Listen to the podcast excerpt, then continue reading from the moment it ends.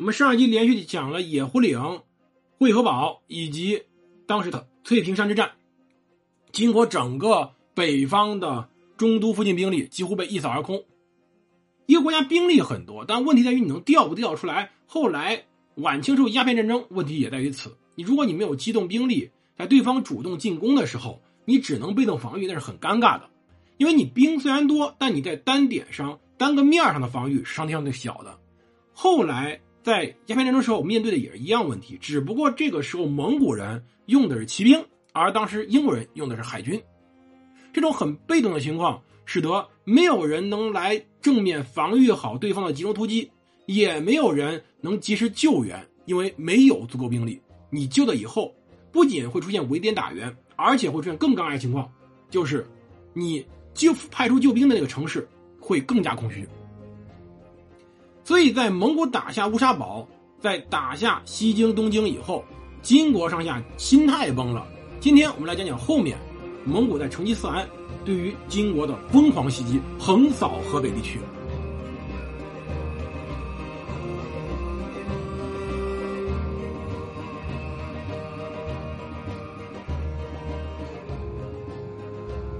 欢迎大家收听蒙头读书，大家好，我是胡蒙，这里是我们的。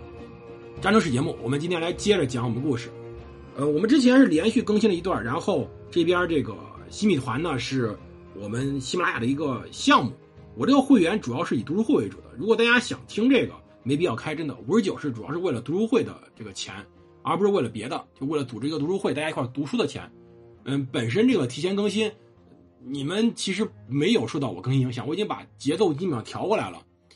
等一星期，这个节目自然会解，无所谓的。如果你们没有特殊需求，不需要买我这个新米团。我们今天来接着讲我们故事啊。之所以前面讲的战争可怕，可怕在哪儿？就包括我们说的野狐岭，三就包括说的会合堡，之所以可怕，在于它不仅击溃了当时北方的兵力，更加击溃了金人的信心。金国我们讲了，小族临大国，它本身呢主体民族人数很少，所以它需要一个凝结所有民族来形成一个国家。同时，更需要什么？更需要的一个是麻烦，就是他需要突出女真族的高至高地位，因此要通过各种的战争手段、兵力威慑、各种的法律手段、各种经济手段以及政治的拉拢、政治的分化，来保证金国女真族的统治。但这种东西是在于你的经济、军事实力合格情况下，在你的皇帝水平合格情况下，一旦你出现的皇帝水平太差、经济军事崩溃的时候。那你的国家崩溃会像滚雪球一样。我们如果仔细想想，后来清朝之所以出现这种问题，也是以小族临大国，导致后来对于汉族既不放心又得用，最后出现崩溃。最典型的就是清朝最后的新政后期组成皇族内阁的时候，想收权又收不住，最后正好碰上武昌起义，一个很偶然的事件。武昌起义本身事件是挺偶然的，最后造成今整个清朝彻底完蛋，原因跟这是有关系的。金国在这场仗以后呀，失去机动兵力，对本国内部少了镇压能力，少了镇压能力，使得他失去了一个能够整合内部的一个机会，他是同时失去了一个能够袭击对方的机会。金国彻底开始面对一个最极大的压力，就便在于国内开始分化。这分化不仅是国家混乱，大量的契丹族、西族的人，包括。蒙古边境上的各族民族开始投降，更大的程度上问题开始大规模的流血，不是毛细管流血，而是动脉流血。蒙古人此时根本没兴趣统治金国领土，他的更多时候在于偷袭、抢劫，每一次抢人、抢粮、抢工匠，最主要抢工匠，抢钱、抢粮、抢工匠，就尤其是工匠，对于蒙古这种游牧民族，他缺乏工匠能力的是非常重要的。蒙古在屡次抢劫中，在不停的滚雪球，不停滚雪球，它可以去获得更高的成本，它不可可以去不停的提高自己的水平，最后造成蒙古在不停的壮大。蒙古之所以你看初期蒙古时候跟这些乃蛮呀，跟之前的王罕啊这些人去竞争的时候，感觉还是传统一个轻骑兵，到后期为什么逐渐变得更加能打？到后面开始出现非常强大的投石器等。野战兵器，原因便在于他不停的积累着自己的工匠队伍，这支工匠队伍随着蒙古东征西讨，其中一部分在远征中亚时候、远征西亚时候被当地俘虏，把我们中国的一些技术传到那边。我们很多四大发明技术是这样子传出去的。那这时候，成吉思汗便开始主动再次发动对于当时金国的入侵，而导致的问题便是金国内外交困，开始面临彻底崩溃。一方面，在一二一三年，也就是金的至宁元年，先注意啊，改年号了。之前我们可不是说至宁这个年号，之前我们所反复用的年号是大安，这说明皇帝出问题了。在至宁至宁元年，成吉思汗。八年的时候，成吉思汗开始率大军再次南伐，继续讨伐金国。他这时候还是那条路，先打金国的长城边堡，到七月份时候，蒙古南下到宣德府，然后进博德兴府，然后由当时的成吉思汗的四儿子拖雷以及驸马赤苦一同攻克了当时的德兴府。成吉思汗便到了宣德东南的怀来，怀来离北京也很近了。金主当时派完颜纲、树虎高齐等统兵御敌，两兵相接，几经战斗，金兵退却，向南溃退。蒙古军乘胜追杀，诸路疏众，金军败退，伏尸遍野。而蒙古呢，便把当时的主力堵在了居庸关北口，并且在居庸关北口城下，把金军此次来的主力包围歼灭。于是扣关居庸关，居庸关很危险了。居庸关这地儿在哪儿呢？居庸关这个地儿，如果我们去看地图的话，我们拿开一个谷歌地图或者什么，你会发现，北京开始向西北走，沿着京藏高速啊，一直往西北走，G 六，北京往西北走，过了北京化工大学的昌平校区，一直往西北走，便是居庸关长城这景区。再往西北走，出了居庸关是八达岭长城以及八达岭森林公园、野生动物园这一片大家如果不看地图，光看一个。交通图感觉不到这地儿有什么特殊的，但你能感觉到这个地儿路好像比较稀，为什么呢？这地儿是山呢。居庸关或者 G 六高速所通过居庸关这条路本身是一个山脉中的一个山沟。为什么说它天险呢？是南北两口，北门称之为北口，也就是我们所说的居庸关；南门是南口，现在还叫南口。两个口是四十里。其间是两山夹峙，中间还有巨涧，一个河，一个大的河流，然后悬崖峭壁，是被称之为绝险。金人就在这里防守，蒙古军知道金人在这里屯重兵，而且就准备在这个关隘等着蒙古人耗。而且这一块本身就非常的险，而且很狭窄。金人呢，还一方面通过用生铁去加固了当时的城墙，另外一方面并用铁蒺藜在居庸关内外。百余里地方形成一个非常险恶的组势。什么叫铁蒺藜呢？它是三国时候便有一种东西，等于说是个立方体的形状，四面钉子形成一个立方体的四个四个轴，然后呢向地上撒，撒完以后怎么撒都会竖在地上，专门扎人脚、扎马掌的。也就是说，蒙古骑兵很难成功的正面突破这里，所以对于成吉思汗来说也没兴趣正面去打，所以他佯装进攻。自己亲率大军沿三干河西行，经山西广陵灵丘，绕道东出，经涞源梁图峪来进攻太行山的紫荆关，准备迂回居庸关，天险大后方。金军知道这事儿以后，派了奥屯乡去率领军队驰往紫金关，企图在紫金关堵住当时的蒙古军队。紫金关没有派守军，就已经说明此时整个金军的一。兵力有所不足了，但是奥屯乡军队刚至，成吉思汗已经突破了当时的关隘了。成吉思汗见金军来拒，命木华黎攻击，两军战于五回岭，金军大败，蒙古军乘势东出。八月便出现了金主完颜永济被杀。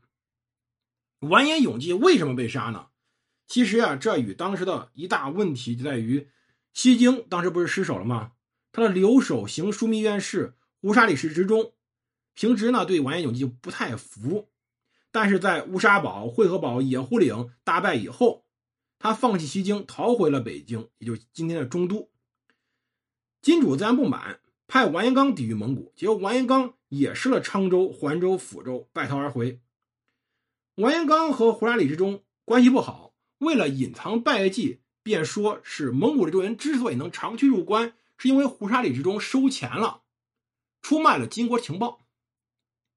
首先这一点啊，当时边将收点蒙古人钱这事不稀罕，因为这时候整个金国已经严重腐败了。蒙古作为金国的一个非常重要的一个藩国吧，平常给这些边将大臣送点钱，这事儿在金朝根本不是什么奇怪事。但此时战争期间，他刚大败，人家说他收钱，他非常恐惧，恐怕被要被杀，因此先发制人，在。至营至宁元年一二一三年八月，也就在成吉思汗正在南下的时候，率兵叛变，攻入皇宫，杀了完颜永济，然后召集群臣翻汉会议，迎立生王完颜询，他是金世宗的孙子，也就后来金宣宗。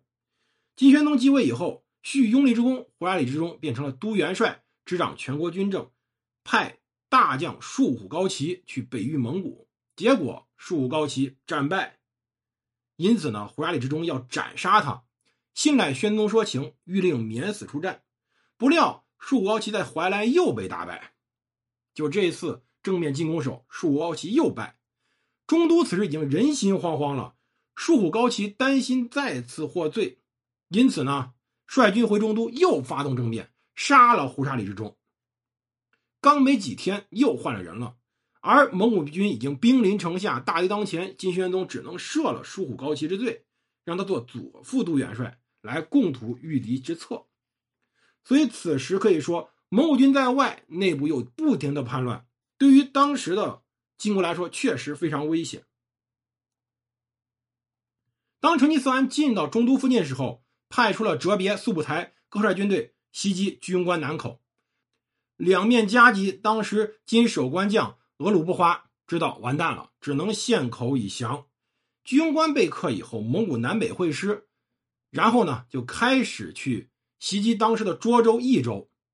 涿州、益州进克的时候，金的中都，也就今天的北京，也就基本完蛋了。那此时成吉思汗考虑到中都这地儿呢不好打，根本就没打算打，所以就派兵留守中都，开始率军在成吉思汗八年。开始分兵三道，扫荡黄河以北诸州。这时候，其实黄河以北已经乱套了，各地方开始分别由各地的乡绅、各地的官员开始组织各种民兵组织。中国的皇帝其实很忌讳地方自己组成兵力的，这样子会影响皇帝的皇权的执行，因为你有资格去反抗皇权了。但此时皇权已经不管用了。皇帝连城都出不了的时候，各地为了自保，只能组织乡勇民兵。但是显然他们也没有办法保护自己。当时派出的三支军队，右军是以当时的三个儿子竹赤、察合台、吴后台率领，基本上沿着今天的京广铁路南下，扫荡太行山以东的地区，到黄河直而西北进入山西。而左军呢，是由卓赤哈萨尔、成吉思汗的弟弟卧臣等人率领去袭击济平、辽西走廊这些地方。中军是成吉思汗亲自带领，以及带着四儿子托雷和木华黎。中军是从卓益二州一直南向打到黄河，基本上沿着今天的京沪铁路，或者说京九铁路这一大片进行袭击。最后目标是徐徐州。这时候，金军的各地兵马基本上都被抽调到北方防御蒙古了。也就是说，要么在城里面躲着，要么其实就被当时的成吉思汗军队已经吃掉了。这种袭击对于各地来说是非常灾难性的，因为你本地的军队乡兵去跟蒙古军对战的时候，一定会被俘虏。蒙古人也很简单，俘虏人我也不杀，每次攻城把他们放在最前面。攻城时候，下面的人开始喊。上面守城的看就看见自己的父亲、自己的兄弟、自己的朋友、自己的同学，这种情情况之下，根本不需要攻城，上面人心就散了。等人心散了，县城投降的时候，蒙古人看情况要不要屠城，但抢一把是肯定的。所以在这种情况之下，河北各城市闻风而降，基本不用打。到黄河以北的时候，只有中都、通州、顺义、真定、青州、沃州、大名、东平、德州、海州、喜州，一共十几个城市是能够还存在金国防御的，只有这十一个城了。整个黄河之北，金国只有十一个城，可以说金军这时候是风雨飘摇，根本没有办法防守了。可以说，金国之亡，真正亡的一个开端，便是我们之前所讲的野狐岭、会合堡之战。但是，彻底大伤元气、彻底毁掉金国的，便是这一次居庸关失守。居庸关一失守，蒙古骑兵进来，往返奔袭，根本入无人之境，而金国只能坐愁坐困愁城。感谢各位收听，我们下集来接着说。